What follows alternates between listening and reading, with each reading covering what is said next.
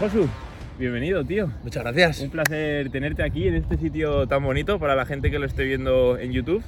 Pues estamos en el Parque de las Siete Tetas, en Vallecas. Eso es. Hemos quedado, ahora son pasadas las siete y media, pero bueno, hemos quedado a las 7 porque algo que nos gusta hacer es disfrutar los momentos.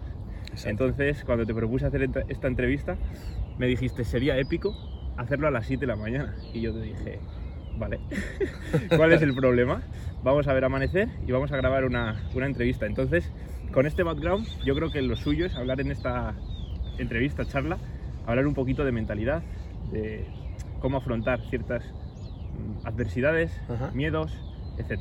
¿Vale? Entonces, la primera pregunta, antes de nada, es eh, preséntate un poco, dinos Genial. para la gente que no nos conozca, pues quién eres, qué haces y, y por qué estás aquí, tío, a las 7 y media de la mañana grabando, grabando un podcast. Estupendo. Bueno, decir que son las 7 las siete y media de la mañana, que es un sábado y que después de estar toda la semana currando y entrenando como hemos estado ambos, pues yo creo que todavía nos honra más el poder eh, decir, venimos aquí a, a inaugurar el día y aprovechar pues en un momento de tranquilidad, de, de buen tiempo, porque ahora mismo hace buen tiempo y, y realmente pues es, es un placer estar aquí contigo. Para la gente que no me conozca, yo soy Josué Tarima Ariaga. Mm, siempre me he presentado con los estudios lo primero, pero bueno, realmente soy entrenador. En su día estudié la licenciatura de Ciencia de la Actividad Física y el Deporte. Y realmente hay dos eh, ramas de ese mundo que me apasionan que son diametralmente opuestas. Una es el mundo de las patologías, de los requerimientos específicos, de las enfermedades crónicas y el otro mundo que me apasiona es el alto rendimiento. Por lo tanto, en ambos, pues eh, cada uno tiene un tipo de competición. Una persona que está luchando contra una enfermedad, eh, su competición es para consigo mismo, eh, a pesar de la adversidad. Y una persona que está pues, en un proceso de, de desarrollo profesional o deportivo, en el alto rendimiento, exactamente igual. Entonces, mi misión o la misión que voy encontrando en, en la vida o una de las cosas que hago habitualmente es ayudar a las personas a través de estrategias de entrenamiento, estrategias de modulación emocional y estrategias de preparación física a mejorar su versión, a conseguir cambiar la situación que actualmente tienen y a intentar pues eh, sacar lo mejor que llevan dentro. Y prácticamente a eso me dedico tanto en mi hobby como o sea, en mi tiempo libre como en mi tiempo profesional como pues al final la mayor parte de las personas con las que me relaciono como por ejemplo contigo es de- sois del mundo del entrenamiento así que bueno pues el, el entrenamiento es nuestra vida y nuestra vida es el entrenamiento Totalmente. No, no hay nada que lo defina mejor. Y me ha gustado mucho lo que has, has- has comparado. eh, una persona con un objetivo deportivo, Sí. ya sea competir y pues dar lo mejor que tiene, o una persona que tiene una lucha consigo mismo por lo que le ha tocado vivir. Y es justo de esto el primer tema que te quiero lanzar y del que quiero que hablemos. Y es, ¿qué te ha enseñado a ti el deporte, tanto profesionalmente como trabajar con otras personas, en esa lucha frente a la adversidad? Ya sea adversidad por problemas, eh, como has dicho, internos, por lo que te ha tocado eh, en el reparto de la vida, o en esa adversidad a la hora de competir, sobre todo contigo mismo, contra los demás, contra lesiones. ¿Qué es lo que te ha enseñado a ti el deporte que te llevas al resto de tu vida y dices, wow? Perfecto.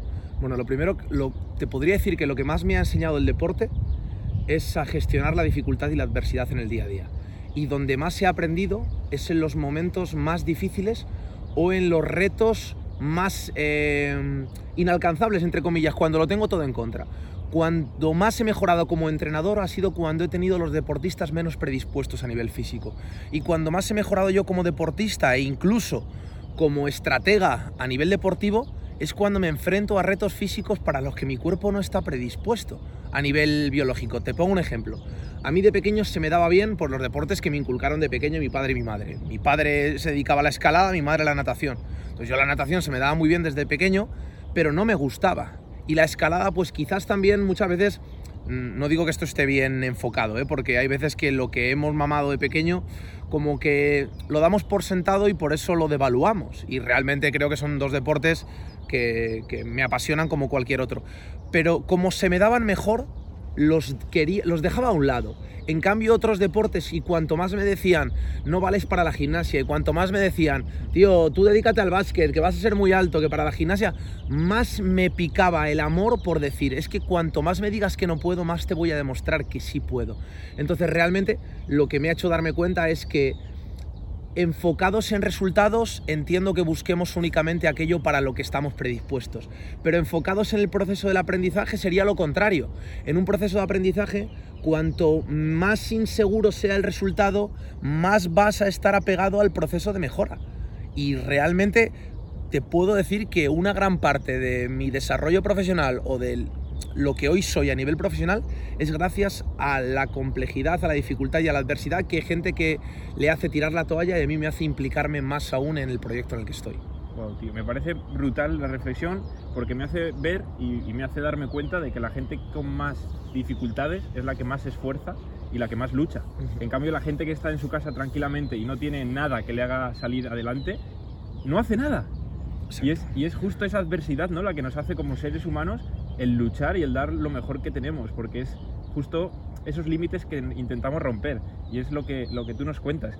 ¿Qué persona eh, te viene a la mente, o más que quiero que des nombres o, que cuentes historias, sino qué aprendizajes has sacado de esas personas que tú te has encontrado con las mayores adversidades y, y les has visto desde fuera y has dicho, joder, me llevo un aprendizaje bestial? ¿Qué aprendizaje nos puedes compartir? Bueno, primero y sin que suene golatra, yo mismo, mm, evocándome o viéndome en el pasado, mm, admiro una gran parte de las cosas que he ido consiguiendo a pesar de la adversidad, porque lo he tenido todo en contra en muchos momentos. He sido el patito feo o la oveja negra en un momento dado. Entonces al final ser en ese momento mm, cola de, como se dice, cola de león y no cabeza de ratón, eh, me ha ayudado a darme cuenta de que las cosas que se pelean son las que realmente merecen luego la pena ver. Pero luego he tenido también referentes en mi familia. Yo qué sé, pues yo he tenido a una persona en mi familia que ha seguido adelante a pesar de no tener certidumbre de que fuera a salir adelante, a pesar de que no supiera lo que iba a pasar con su vida.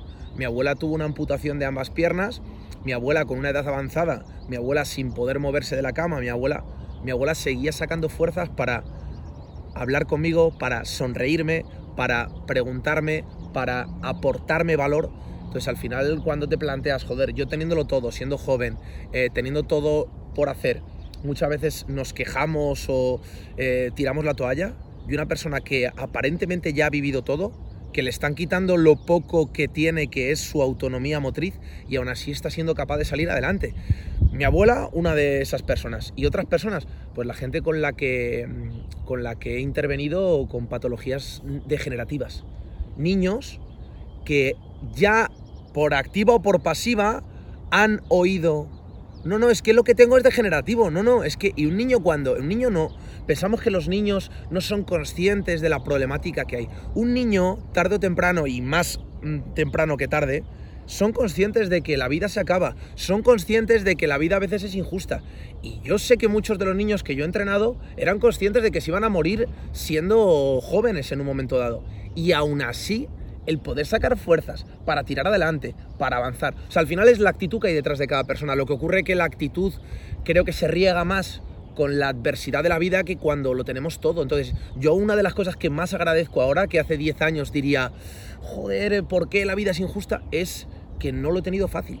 De las cosas que más agradezco, y de verdad lo agradezco, o sea, a mis padres, a la vida, al destino o a lo que sea, el no haberlo tenido fácil, porque gracias a eso valoro mucho más cualquier espacio de, tiempo, cualquier eh, lugar, cualquier momento. Yo este momento no lo estoy valorando desde el punto de vista de la adversidad, lo estoy valorando de que yo estoy cómodo incluso en momentos en los que a lo mejor cualquier otra persona está incómoda. Entonces eso para mí es eh, lo más valioso, lejos del contexto profesional y deportivo inclusive. La verdad que no tengo nada que añadir, me parece una reflexión de, de pausar, retroceder y volver a escuchar porque se pueden sacar muchos aprendizajes de algo pues aparentemente tan sencillo que acabas de, compartir, pero me parece excelente. Segundo tema que me gustaría tratar y viene un poco hilado con este es sobre el miedo. Eh, yo sé que el, que el miedo, bueno, es algo que tenemos todos, pero tú eres una persona que, como nos acabas de contar, se ha enfrentado contra esa adversidad, ha aprendido de ella y estoy seguro que has pasado por un proceso de aprendizaje también con el miedo, porque el miedo es parte de esa adversidad, el qué va a pasar o cómo lo voy a enfrentar o qué va a suceder si hago esto o luego lo otro. Entonces, eh, ¿qué es para ti el miedo y qué se te pasa por la cabeza cuando sientes una situación de miedo? Mira, eh, el, miedo, primero tenemos que entender que es un, un sentimiento o una emoción que nace de, de la protección a nivel evolutivo que todos tenemos que en su día tenía más que ver con la supervivencia y hoy en día a lo mejor se ha ido nutriendo de aceptación social, de nuestra zona de confort, etc. Pero realmente el miedo yo lo veo como dos formas de interpretación en función de cómo reaccionemos a él. Yo creo que el miedo nos puede debilitar y como sociedad ahora mismo creo que quizás nos está debilitando porque estamos cediendo eh, ante, ante el miedo, ante la inseguridad, ante... Es decir, al final muchas cosas en la vida nos van a dar miedo y esto es como el proceso del entrenamiento, es decir, eh, la capacidad de adaptación a través del entrenamiento. Eh, cuanto más sucumbamos al miedo, más va a crecer ese miedo. yo lo veo desde el punto de vista, cualquier emoción que nutramos o cualquier sentimiento interno que hagamos que crezca, yo lo veo pues como, una, como un ente o un ser que va siendo más grande o más pequeño en función de cómo lo alimentemos. Si nosotros cedemos ante el miedo, nos va a debilitar y el miedo cada vez va a ser más grande. Y hay gente que no sale a la calle porque tiene miedo a salir a la calle. O sea, el, mayor miedo que puedes tener es miedo a ser libre. Y eso ya hay gente hoy en día y cada vez más por la situación en la que estamos viviendo, que entonces estamos hablando de que tienen miedo a vivir que sí, que seguramente necesiten ayuda, apoyo psicológico, pero esa persona lo primero que necesita es salir a la calle, moverse, vivir y decir, pero yo he venido aquí a este mundo a estar encerrado en este piso, en esta calle, en esta ciudad, o yo he venido al mundo a salir. Esto es como si tú no quieres nacer y te quieres quedar en el vientre de tu madre por miedo a lo que hay en la vida. Ostras, te van a sacar por forces, por cesárea o por lo que sea. Tú has venido aquí a vivir, tú has venido aquí a nacer, a ver amanecer, ver atardecer. Y el día que esto se acabe, seguramente todos creo que en el último día de nuestra vida vamos a decir, hostias, tío, no quiero que se acabe. Yo recuerdo a mi abuelo sus últimas palabras, yo no quiero morirme, yo quiero veros. Y, y, se tuvo que morir, pero él no quería y había vivido todo, había vivido, mm, pues eso, desde una infancia en una guerra civil, pasando por una vida con mucho trabajo, y él no quería irse. Y mucha gente que ahora mismo está desaprovechando su vida, el día de mañana, cuando le toque irse, no se querrá ir. Entonces, para mí, el miedo es un reto, lo que yo llamo una OPM, una oportunidad para mejorar, porque tengo que valorar si ese miedo es un miedo real, por ejemplo. Eh, es que, no sé, intento que cada vez me den miedo menos cosas. Es que te iba a decir que algo que me diera miedo, pero tampoco me da miedo tirarme colina abajo rodando, ¿entiendes? Entonces tampoco te lo podía poner de ejemplo. Te, he visto mirar y a ver qué me da miedo hacer aquí. claro. Eh, vale, no sé, no me da miedo nada.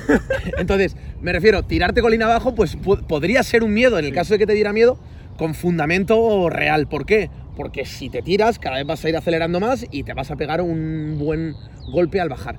Pero excepto que sea algo físico, el miedo nos protege de algo real y de algo imaginario. Y la mayor parte de las veces nos protege de algo imaginario. Es mucho peor lo que acaba aconteciendo a raíz del miedo que de lo que nos protege aparentemente el miedo. Entonces, vuelvo a lo mismo, que el remedio sea peor que la enfermedad, joder, eso no es ser práctico, no es ser pragmático. Yo intento ser una persona muy operativa. Yo soy muy práctico, tío. O sea, causa-efecto por un lado y valorar. Oye, tío, lo que me estás proponiendo es mejor que no hacer nada. Por ejemplo, grabar un podcast es mejor que dormir una hora más. Siempre. Pues vamos a grabar el podcast. Pues exactamente igual. Entonces, el miedo es un entrenamiento que tiene que ir pues entre su dosis mínima efectiva y su máximo volumen recuperable y que tenemos que ir de forma progresiva adecuándonos a él.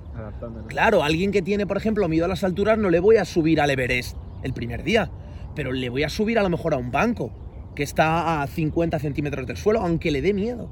Y a raíz de eso, pues intentaremos ir adaptándonos poco a poco. Y yo estoy en el proceso, ¿eh? yo hay muchas cosas que me siguen dando inseguridad o miedo, pero por eso mismo paso por... O sea, una persona que, por ejemplo, le dé miedo pasar por una calle a oscuras en un momento dado pues, oye, puede ser un miedo real o muchas veces es un miedo nutrido de miedos de cuando éramos pequeños. Pues yo, yo lo que me imagino es lo siguiente, cuando era más pequeño me daba miedo eso. Yo me imaginaba pasando por esa calle y siendo una luz. Si yo soy una linterna en esa calle, yo estoy iluminando el camino. Por lo tanto, ya no tengo que tener miedo, porque hay luz, yo estoy siendo esa luz. Esa es la forma que yo tenía de eh, llevar a cabo un reto. Entonces, la gente pierde libertad a través de retos autoimpuestos sin ser consciente. Hoy me quedo en casa, no quiero salir, tengo miedo. Hoy dejo de hacer esto por comodidad. Hoy no se da cuenta, pero se está poniendo retos con una inercia más fuerte para salir de ese atolladero y superar los miedos, se superan a través de retos. Lo que pasa que esos retos hay que generarlos, hay que construirlos. Hay retos de destrucción y retos de construcción y siempre cuesta mucho más construir un edificio que destruirlo. Y hay que tener el valor también de, marcarse esos pequeños retos, porque el miedo te frena no solo ante lo que tú has dicho, subirte al Everest, sino que también te va a frenar ante el banco. Y eso que la diferencia de desafío es muy grande, pero el miedo te frena en las dos situaciones algo que, que, me bueno, anécdota aparte, quería, quería contarla. Por supuesto. Yo cuando iba por el pasillo de mi casa con la luz apagada, porque es el típico pasillo que enciendes de un lado y de otro, y si no, y si se descuadra, le das pero no se enciende y tenías que cruzar para encenderlo. Entonces yo de pequeño lo que hacía, cuando estaba solo en casa y no se había encendido, yo iba hablando por el pasillo diciendo, como salga alguien le reviento, pero lo decía en alto. Entonces me daba esa seguridad a mí mismo y decía, como salga alguien lo reviento. Y yo iba así apretado y encendía la luz y decía, vale, ya está, ya no ha salido nadie, no va a salir ahora. Entonces es como esa seguridad que te transmites a ti mismo que al final es la más importante. Porque tú puedes ir acompañado, pero en el momento que dejes de ir por ese pasillo con tu padre, ya ese miedo va a volver. Entonces tienes que aprender a lidiar con él, con tus estrategias, para poder cruzar ese pasillo tú solo. Exacto. El deporte. ¿Qué te ha enseñado el deporte a enfrentar en este miedo? Porque tú has hecho infinidad de deportes, muchos, la primera vez que lo hacías, son complicados. Bueno, todos, de hecho, la primera vez que lo hacemos es complicado. ¿Qué te ha enseñado el enfrentarte a esas nuevas modalidades, a esos nuevos pesos, a esas nuevas técnicas para, para enfrentar o afrontar, mejor dicho, el miedo en tu día a día? Hay una frase de un compi de, gimnasia, Adrián Martínez, que quizás esa frase también se la ha aplicado a él, pero yo me la aplico. El miedo, los deportistas lo sentimos cuando no sabemos la sensación que existe cuando superamos ese miedo. Es decir, tenemos ese miedo porque no sabemos o no recordamos o no pensamos siquiera lo potente que es cuando superamos ese miedo. Entonces, Mm, yo pues, te puedo decir de los deportes en los que más miedo pasas, primero porque lo he hecho de pequeño y segundo porque hay una incertidumbre máxima, es en gimnasia, cuando tienes que hacer cualquier gesto eh, o cualquier elemento técnico en el aire. Cuando tienes que hacer una escapada en barra, que es una salida haciendo un mortal, en la que una vez sueltas arriba, otra vez sueltas abajo, una vez te pasas, otra vez te quedas corto. Entonces al final, después de cada error en gimnasia, viene un maestro que es, es un ostión. La caída. Eso es. Entonces ahí aprendes... Eh, a confiar en ti e incluso, primero, aprendes que todo tiene su consecuencia. ¿Vale? Es decir, que cualquier error que tú cometas va a tener una consecuencia. Con lo cual empiezas a entender la responsabilidad que tú tienes ante la vida, primero. Y segundo, aprendes a que incluso, aunque tú des todo para que salga bien, hay veces que el resultado no es el que tú esperabas. Nunca va a ser negativo si tú eres capaz de ese resultado adverso de sacar una conclusión y entenderlo. Yo con mis gimnastas, que hay algunos de ellos que quizás eh, a nivel de actitud era algo que les faltaba, pero la pregunta es, ¿quién con 10 años tiene una actitud perfecta ante la vida? Entonces, yo sobre todo les intentaba inculcar, primero, esa disciplina, que creo que el deporte también eh, es muy eh, o sea, es una ayuda muy potente para, para inculcar esa disciplina, sobre todo que entendieran los errores que cometen. Es decir, que cuando de repente se perdían en el aire y se caían, explicarles lo que había pasado. E intentar hacérselo ver pues de una manera, yo por ejemplo simplificaba mucho en el tiempo. Las cosas que suceden en un segundo, ¿vale? Y que cuando hay un error normalmente es porque sucede algo y imprevisto que se ha hecho de forma brusca, les intentaba hacer que lo alargaran en el tiempo, que evitaran hacer gestos bruscos porque ahí es donde iba a venir el error. El, error. Por ejemplo, alguien que tiene un tic, te pongo un ejemplo. Alguien que tiene un tic no va a tener un tic lento, tiene un tic rápido, sale ipso facto. Si yo a esa persona le digo, vete más paciente y hazme lo que vas a hacer lento, estoy automáticamente prescindiendo de ese tic o prescindiendo de ese error. Entonces en gimnasio... Lo haces consciente. Eso es. Deja de ser inconsciente. Exacto. Pues una de las cosas que hay que afrontar el miedo es que el miedo en parte tiene un componente inconsciente que hay que empezar a hacer consciente y decir, a ver, realmente te tendría que dar mucho más miedo el quedarte paralizado, estancado, sin aprender ese elemento técnico, que arriesgarte a aprenderlo porque tarde o temprano lo vas a aprender. Yo a los, a los niños les decía, es que yo no voy a parar hasta que tú aprendas ese elemento. Entonces tú decides si lo aprendemos en una semana, en un mes o en un año. Ahora bien, te digo, cuando lo aprendas, me vas a decir siempre lo mismo. Ojalá lo hubiera hecho antes. Entonces, eh, pues esa era una de las estrategias que utilizaba. Esto, esto pasa mucho cuando saltas, seguro que has saltado al agua, ¿no? Desde 5, 6, 7, 8, 10 metros, lo Sí. que sea, que desde arriba dices, no quiero saltar, no quiero saltar, pero en cuanto saltas y estás abajo dices, ¡otra vez! Y estás deseando volver a subir para volver a repetirlo. Eso es. Es, es esa sensación que, que lo que tú dices, te pierdes más por no hacerlo. Muchas veces, lógicamente hay que pararse a pensar siempre antes, pero muchas veces te pierdes más por no hacer que por hacer. Y esto viene muy bien eh, hilado con el siguiente tema, y es que una vez te escuché que te gustó mucho el libro del poder de la hora. Es Sí. un libro, para mí, referencia, que, te hace cambiar el clic y dices, wow, esto es algo como que tenías presente, pero que le da una forma y una visión que te hace entenderlo todo muy bien y valorarlo. Y, y ese es a colación de este libro, que para quien no lo haya leído, pues lo recomendamos desde aquí, eh, viene mi siguiente pregunta. ¿Cómo mejorar el ser? Porque eh, en este libro, bueno, explícanoslo tú. En este libro eh, se hablan de, de diferentes puntos de vista ¿no? Sí. de- del, del ser humano, de- de la- del pensamiento del ser humano, Sí. y, y viene muy bien el pensamiento del ser hilado con el deporte. Porque a mí me pasa una cosa, y ahora quiero que lo expliques desde tu punto de vista, que es cuando estoy haciendo eh, mi segmento en bici o en la carrera o nadando, mejor incluso hasta nadando, porque ya no tienes nada más que tú, eh, el adoquín de abajo y ya. Estás inmerso, ¿no? Estás- Nunca mejor dicho. Estás inmerso. Entonces, eh, ahí es cuando realmente te das cuenta de qué eres, dónde estás y qué estás haciendo. Estás siendo, ¿no? Exacto. Entonces, cuéntanos un poco qué has aprendido de- del poder de la hora y cómo lo aplicas. Bueno, lo primero de Espera, todo. espera, espera, espera, antes de que empieces. Vamos a parar. Perfecto. Café, café time, Así no, así no te corto lo que. No, no, no, no, genial, genial. Lo has hecho de puta madre, tío. ¿quieres? No, no, me voy a tomar luego. Si es que me he tomado un café ahora ya, tío. Como me chute más, me pega luego más bajón. Pues, eh. Dale, trae. ¿Ah? Bueno, lo primero de todo, decir que mm, los libros realmente no creo que sean buenos o malos, sino en función de si estamos preparados para ellos, nos van a ayudar más o menos. Esto es como un entrenamiento que, por ejemplo, a ti te está funcionando ahora mismo que te pasas. Y me lo pasas. Y yo te digo, esto es una ruina. Exacto. O sea, esto me está generando de todo menos mejora. ¿Por qué? Porque es un entrenamiento adaptado para ti. Sí es cierto que, y yo es una frase que utilizo muy habitualmente, cuando el alumno está preparado aparecen los maestros. Y es verdad que tú has dicho, el, el poder de la hora de Cartoul eh, a mí me ayudó, yo ahí corregiría. Te dio la oportunidad de aprender o te dio la oportunidad de cambiar y tú la cogiste.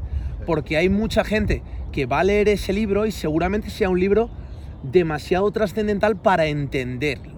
Entonces yo a la gente le, lo que le animaría es a que reflexionen acerca de su existencia, que reflexionen acerca de su ser y que dentro de la dificultad que hay, que obviamente no estamos ni en el momento de nuestro nacimiento ni en el momento de nuestra muerte y por lo tanto es más difícil conectar con el ser, que se planteen que mm, el estar cerca a la muerte, ya sea por alguien querido, por algún familiar, por algún amigo, es un momento muy bueno, ese duelo, para intentar hacerte pensar y reflexionar acerca del ser, ¿vale?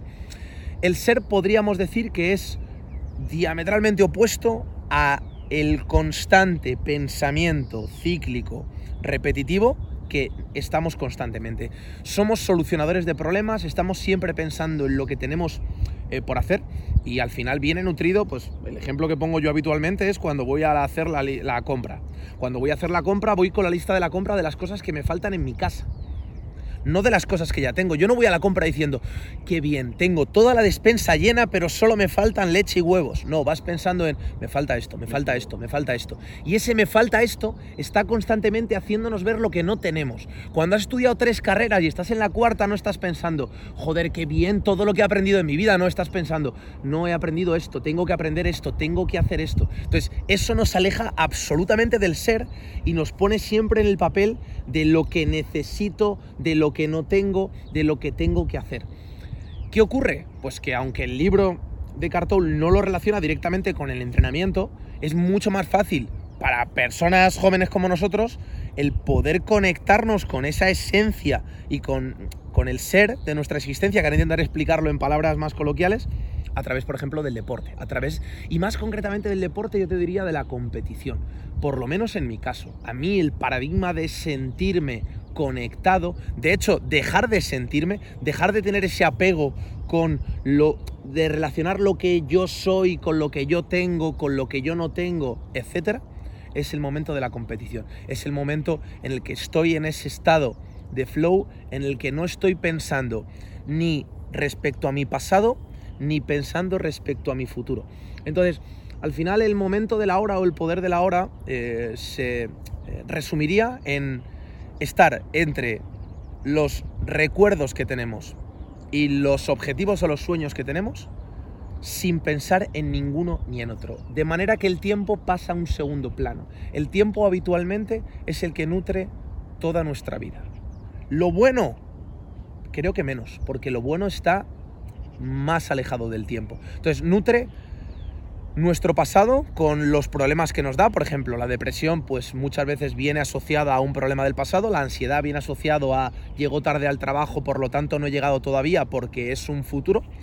Pero en el momento presente, como estamos ahora mismo conectando, en el que no hay ni un antes ni un después, sino que hay una hora, es en ese hora en el que dejamos de pensar en lo que tengo, en lo que no tengo, en lo que hago, en lo que no hago, ni siquiera en lo que estoy o en lo que no estoy, sino que empiezo a conectarme con el ser.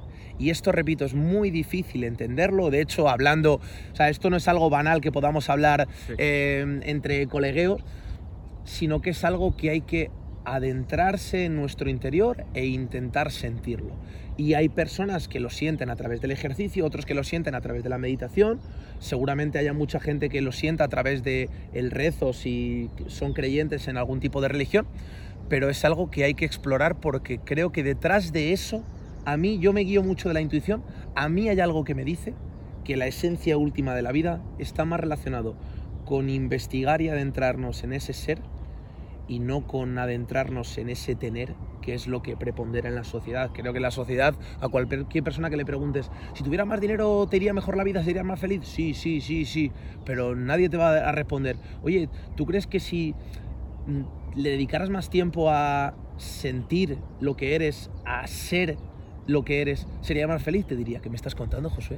¿Sabes? Que, que o sea, ni está de moda y además muchas veces te relacionan contigo, pero ¿qué te has fumado, no? Pues ¿A qué secta te has unido? Claro, efectivamente. Pues realmente no, ni te has fumado nada, ni estás en ninguna secta, y de hecho se darán cuenta antes o después. Porque todos, tarde o temprano, vamos a estar conectados con la muerte. Y cada vez más. Yo siempre digo, cuantos más años vivimos, más gente despedimos por el camino. Más cobra sentido este tipo de ideas. Lo que ocurre que igual, pues muchas veces cuando aprendemos las cosas es demasiado tarde o nos dan primero el, el examen y luego nos dan la solución. Pero y pasa también porque no te da como cierto miedo el hecho de pararte a pensarlo. Claro. Porque es justo lo que hablábamos antes, ese miedo racional que te para a decir, tú, tú, no pienses sobre ello. O sea, ¿por qué estamos aquí? Tú cuando te pones a pensarlo, pues te genera cierto vacío dentro de ti y dices, joder, si es que no, no sé el sentido de esto, lo, por lo tanto, me genera cierto miedo. Entonces, ¿por qué voy a pensarlo si no conozco la respuesta? Entonces me ahorro esa parte de, ese miedo. Entonces tu cuerpo, tu cabeza muchas veces te frena.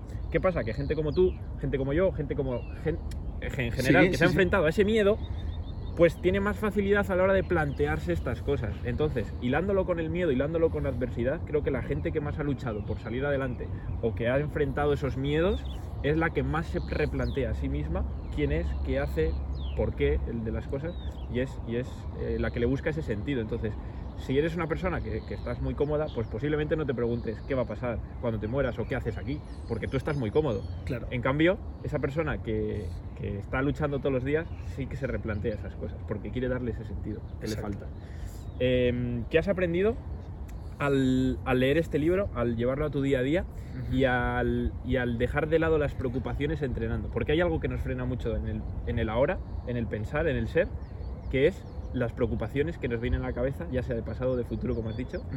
¿Qué, ¿Qué, nos puedes compartir de esos momentos entrenando? A mí me pasa, supongo que a ti también, que no hay nada. Solo estás tú, ese deporte, esa modalidad, esa barra, lo que sea, y no hay nada más. Claro cuando sucede de forma automática o cuando sucede de forma intuitiva, como a mí a veces me sucede, yo entro en ese estado y no tendría las eh, estrategias que me llevan a ese estado. No te diría, Víctor, paso uno, hago esto, paso dos, hago esto, paso tres. Pero sí te puedo decir las estrategias que les recomiendo a deportistas, y ahora mismo me estoy acordando de dos opositores a bombero que llevo, que muchas veces el mayor problema que tienen no es el contexto del rendimiento deportivo en esa prueba, sino es su mente asociada al contexto deportivo de esa prueba. Es decir, son es mucho peor y son peores enemigos ellos mismos de su propia prueba que el propio cronómetro o el propio eh, esfuerzo físico. Entonces, realmente lo simplificaría de la siguiente manera. Cuando estés corriendo, no pienses, corre. Cuando estés pensando, piensa. Cuando estés corriendo, corre. Cuando estás comiendo, come. Y el problema es que habitualmente estemos haciendo lo que estemos haciendo, estamos fuera de nosotros. Es imposible ser feliz. Mira, siempre se dice, la, gente a lo mejor eh, que es menos inteligente es más feliz, ¿no? O la gente que tiene menos responsabilidades es más feliz. O sea, realmente no. La gente que está menos pensando fuera de sí mismo es más feliz. La gente que... Los animales, si es que el ejemplo es los animales. Tú no vas a ver nunca, yo ahora que he venido de, Pamplona en coche, yo no veo un solo prado ni un solo campo en el que haya vacas o haya cabras y estén mirando a otro lado preocupándose lo que toca antes o después. No, tío, están rumiando, están comiendo, están en su momento presente. Entonces, muchas veces estamos anteponiendo, es decir, estamos previamente haciendo un juicio de valor de lo que viene después que lo que ocurre después. Eh, por ejemplo, cuando tocan serie de 800 a estos deportistas, están tres días antes diciendo, madre mía, lo que voy a sufrir, madre mía, serie de 800, madre mía, lo que me cuesta. Realmente lo único que estás haciendo es rasgar tu propia herida. Es imposible que tú lleves tres días alimentando un pensamiento negativo de las series de 800 y que lleguen las series de 800 y ya no que las disfrutes, que salgan bien. Es imposible. Es imposible, porque tú le llevas, llevas preparando a tu cuerpo para lo que va a suceder. ¿Por qué no preparas a tu cuerpo diciendo e intentando conectar con, en el momento en el que llegue voy a dar lo mejor. Y al dar lo mejor, esa situación va a cambiar drásticamente, porque estoy intercambiando esfuerzo físico por sentido por esa esencia. Entonces, con el entrenamiento, yo cuando estoy entrenando, estoy entrenando. No existe el Josué entrenador, no existe el Josué empresario, no existe el Josué hijo, Josué hermano, Josué con problemas, Josué... No, existe el entrenamiento en ese momento. Y ese, eso es un momento que son resquicios de paz y de tranquilidad. Cuantos más los ensanches, más feliz y más sentido va a tener tu vida. El problema es que si yo estoy tres horas entrenando, pues tres horas de mi día tengo asegurado el ser. Pero el que no entrena está 24/7 y cada vez más inmerso pues en una constante dicotomía entre lo malo y lo peor, lo malo y lo peor, lo malo, lo que puede ser y lo que no fue. Y así vivimos y desaprovechamos el tiempo. Es que es imposible cuando hablamos de estar inspirado o disfrutar de... Es imposible con esa mentalidad. Hay que cambiar la mentalidad, hay que cambiar la actitud. Y una de las cosas más importantes es con las personas con las que estamos. Que tú puedes ser la oveja negra, es decir, tú puedes tener un grupo de personas extraordinarias y ser un negado. Pero tranquilo que tarde o temprano te van a dejar de lado excepto que tú cambies.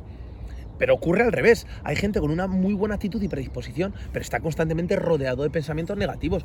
Pues déjame decirte una cosa, aunque tu habitación esté muy limpia y huela muy bien, si el resto de habitaciones huelen a mierda, la casa en conjunto huele a mierda. Entonces, empecemos a limpiar y a querer limpiarlo, sobre todo, a querer limpiarlo, a querer cambiarlo. Entonces, la pregunta es, ¿nosotros queremos cambiar eso? ¿Nosotros estamos dispuestos a los consejos que pedimos? Yo, Víctor, si te pido consejo de algo, no es para escuchar a ver cuál es tu opinión, no. Si te pido consejo algo primero, es porque ya he buscado soluciones y no las he encontrado.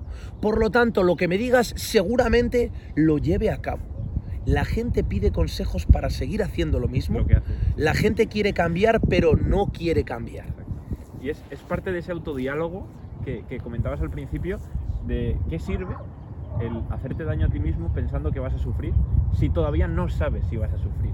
Porque muchas veces, y yo creo que esto lo, dices también desde el aprendizaje, porque estoy seguro que tú te ha pasado y has visto ese entreno o has dicho, joder, este día de la competición voy a sufrir como un cabrón o lo voy a pasar mal, pero luego lo cumples, sabes que tienes un aprendizaje, sabes que incluso lo, lo has pasado mal, pero has aprendido de ello y te das cuenta que el pensarlo de esa manera, el decirte a ti mismo que vas a hacer eso, aunque no lo sepas, no te ayuda. Entonces sacas ese aprendizaje y es algo que yo creo que toda la gente tiene que pasar por ello para aprender de ello. Como casi todo en la vida, al final tienes que pasar por algo para aprender. Muchas veces se puede aprender sin pasar, es muy difícil. Es, más difícil. es Nadie- muy yo siempre digo, nadie escarmenta en cabeza ajena. Es y muy sí es cierto que se puede, eh, es decir, que le haya pasado a alguien cercano a ti eso y que tú cojas y lo interpretes y te, ante- te anticipes a ello. Pero en términos generales, la voz de la experiencia Sí. es la mejor. Y, y justo la última parte de, de- de esta charla te quería sacar un tema y es el pensamiento de no puedo. Que es justo lo que has, has hablado ahora, ese autodiálogo de, de verte a ti en un futuro y diciéndote a ti mismo que no puedes hacer eso. Incluso ya sea un, un futuro cercano como antes de una serie, no puedo tirar este peso porque muchas veces se nos pasa por la cabeza. O no puedo hacer ese reto de aquí a dos, tres meses vista porque no, no estoy preparado. Claro. Pero tú no sabes si en tres meses lo vas a estar. O ¿por qué no te planteas el hecho de qué puedo hacer para estarlo? No directamente decir no puedo. Entonces, ¿qué importancia le das a ese autodiálogo, tanto interno de corto plazo, como interno para prepararte y potenciarte a largo plazo? Bueno, la duda siempre debería ser, o deberíamos dejar el beneficio de la duda a nuestro favor. No ante la duda ponerme en lo peor. Yo hoy por hoy no me permito tener pensamientos negativos. No me lo puedo permitir. Igual que yo no me puedo permitir después de un entreno no ducharme. Porque considero que es de crucial importancia, de vital importancia. Mira, yo, yo, analizando tres etapas de mi vida, podría decir que en su día, cuando yo empecé, que a lo mejor hay gente que ahora mismo empieza con 40 años y esa etapa que yo viví con 10 años, la tienen que vivir con 40. Pero es así, es como alguien que nunca ha estudiado un idioma. Pues tienes que ponerte en el papel de aprendiz, de novato, de amateur, de niño pequeño. Cuando nosotros dejamos que nuestros pensamientos negativos nos llenen la cabeza, obviamente no va a salir nada bueno de ahí. Pero no sale, el que no salga nada de bueno es un aprendizaje muy bueno en sí mismo, porque estamos siendo conscientes de que lo que genera toda esa vorágine de pensamientos negativos es en última instancia algo negativo. Entonces, cuando fallamos, cuando sale todo horrible, decimos, ostras, ¿cómo va a salir bien con todo lo malo que tenía en la cabeza? Una vez que he sido consciente de eso, lo que intento es que los pensamientos negativos estén menos tiempo en mi cabeza. Entonces entraban, pero con mucho esfuerzo los intentaba sacar. Hoy en día, el objetivo que me planteo en cada competición y que sigo consiguiendo independientemente del resultado, es que ese pensamiento negativo ni siquiera llegue a entrar en mi cabeza. Porque si entra en mi cabeza ya tengo que estar invirtiendo tiempo y esfuerzo en sacarlo. Hoy en día yo no me puedo plantear, o sea, no me puedo permitir que antes de una serie entre en mi cabeza un pensamiento negativo, porque estoy dándole la oportunidad de que eso falle. Por ejemplo, alguien a quien tú quieres, no te puedes permitir el lujo de faltarle al respeto. Porque si le faltas al respeto, aunque luego te arrepientas y pidas perdón, a lo mejor has perdido a esa persona. Eso es algo que tenemos que ser, volvemos a lo mismo, ser conscientes.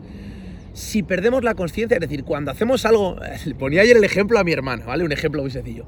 Oye, Irene, tú, siendo consciente, ¿te tirarías un pedo en público delante de mucha gente? No, ¿verdad? Otra cosa es que se te escape. Si se te escapa es porque no has sido consciente de ello. Pero siendo consciente jamás lo harías. Pues eso mismo llevado a cabo en todo lo demás, cuando algo sucede en tu vida de forma negativa es porque no estabas siendo consciente, porque has dejado la puerta a que eso entrara. Si yo estoy predispuesto y estoy en guardia, estoy diciendo, aquí no va a entrar nada negativo, porque cuando entra algo negativo, tengo lo mismo que intentar 45 veces sacarlo de mi mente. Es decir, tengo que hacer 45 Lucha. visualizaciones. Es como si te digo, oye, tienes que repetirme esa técnica de carrera 45 veces porque no ha salido bien, porque no ha salido bien, porque no ha salido bien. Vamos a intentar concentrarnos y hacer un calentamiento perfecto para que salga bien desde la primera. Y así desde la primera estamos ahorrándonos mucho tiempo, mucho esfuerzo. Obviamente esto es cuestión de entrenamiento y es entrenable. A decirle a toda la gente que nos está escuchando que todo lo de lo que estamos hablando es susceptible de mejora hasta el último día. La entrenabilidad que yo siempre hablo es sinónimo de susceptible de mejora. Todo lo que tenemos es susceptible de mejora. Todo. A nivel físico, una persona con 80 años puede mejorar. A nivel eh, conductual, una persona con 80 años puede mejorar y con 90 años. Por lo tanto, tú que nos estás escuchando, que seguramente tengas menos años, creo que estás en la obligación y en el derecho de mejorar tu versión y entrenarlo, y entrenarlo y entrenarlo. Creo que no, no voy a decir nada más. Esta reflexión que, que nos has lanzado eh, va a ser el, el final de, de esta grabación. Darte las gracias por, por este rato. Al final no hemos visto salir el sol, pero, pero Pero creo, de- tiene que estar por ahí. sí, creo, creo que la propia luz ya nos ha ido iluminando y, y al final bueno, hemos disfrutado no de la salida del sol, pero sí de esa iluminación, tanto externa como interna Exacto. que al final no es solamente lo que se ve, sino también lo que se siente. De hecho, es más importante lo que se siente que lo que se ve. Eso es. Y, y es justo esa reflexión última que has lanzado la que quiero que la gente pues se quede con ella. Genial. Josu, tío, Oye, un placer. el placer es mío. Muchísimas gracias por la oportunidad y, y cuando quieras, eh, en cualquier momento, vemos amanecer juntos. La próxima en, en- en una cala o en una playa, Mejor. con unas, unas tablas de surf, Venga, tío. vemos amanecer y ya luego nos, nos metemos. Perfecto, pues fecha, día y hora y le damos caña. Muchas gracias a todos. a todos. Chao, chao. Lo del surf lo digo en serio, ¿eh? No hay mejor amanecer que verlo con las tablas de surf, chaval. Yo te digo una cosa, lo, lo podría haber dicho por compromiso, pero te, te- te- he cerrado con día y hora.